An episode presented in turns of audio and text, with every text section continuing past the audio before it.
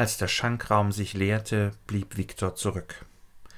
Der Blick von Dreifalt war immer wieder zu ihm zurückgekommen. Es war ein ungewöhnlicher Blick, er war intensiv und forschend, intensiver als sonst, verschlagen. Der Blick löste ein Jucken in der Armbeuge aus. Viktor ahnte, was der Blick zu bedeuten hatte. Er atmete tief, um sich zu beruhigen. Er wusste nicht, wie es Dreifalt angestellt hatte, aber er schien auf etwas gekommen zu sein. Etwas Unangenehmes für Viktor. Vielleicht war er nachlässig gewesen. Vielleicht war auch nur der Zufall im Spiel. Was immer es war, es musste gelöst werden. Ziemlich bald. Möglicherweise noch in dieser Nacht. Viktor lächelte gewinnend und hielt Dreifalt am Arm fest. Ich möchte die Geschichte gerne zu Ende hören, sagte er noch immer lächelnd. Dreifalt schien nicht im mindesten überrascht. Seine Augen glitzerten tückisch. Die Armbeuge Viktors juckte. Das kann ich mir vorstellen, erwiderte Dreifalt und lachte sein fettiges Lachen. Sie saßen fast die ganze Nacht im Schankraum. Dreifalt bemühte sein Notizbuch. Er räsonierte und schwadronierte, er schlug Bögen und fintierte. Seine Leibesfülle malte bizarre Schatten auf die weißgekalkten Wände. Draußen türmten sich Schneewehen auf. Die Holzbohlen der Pension ächzten. Sie hatten schon vieles gehört. Nichts konnte sie erschüttern. Viktor beschränkte sich auf das Zuhören. Manchmal griff er korrigierend ein, es war ein Gespräch unter Freunden. Ein Gespräch, wie man es manchmal führen musste. Ein oder zweimal griff Viktor unwillkürlich an seine Brusttasche, als ob das Foto seines Klienten immer noch dort steckte. Wie üblich waren ihm das Foto und einige wichtige Fakten an sein Postfach in der Schweiz geliefert worden. Viktor holte regelmäßig Waren und Fotos aus der Schweiz. Die Koordination der Termine verlief reibungslos. Sein Klient in der niederrheinischen Kreisstadt war ein verschwiegener Mann mit Vergangenheit. Viktor interessierte sich nicht für die Hintergründe. Sein Beruf verlangte nach Fakten. Fakten waren das Rückgrat der Dossiers.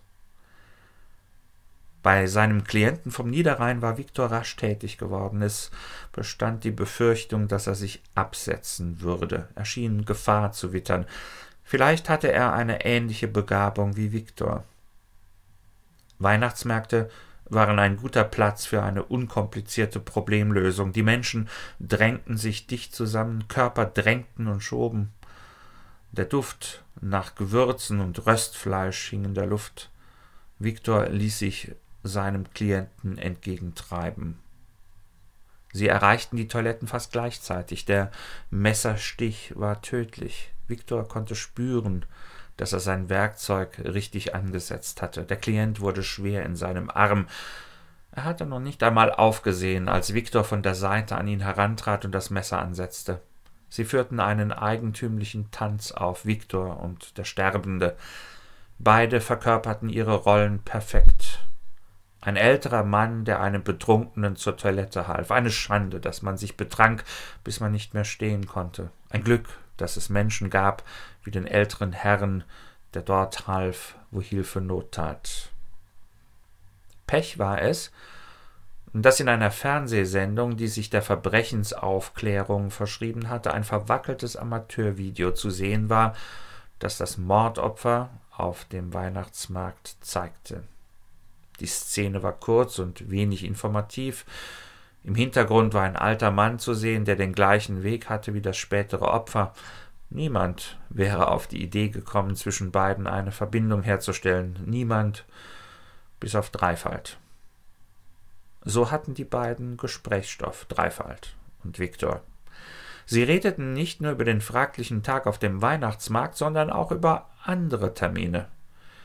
Termine, die sich Dreifalt sorgfältig notiert hatte, Termine, die eigentümliche Überschneidungen von ungeklärten Morden und Anwesenheiten Viktors aufwiesen.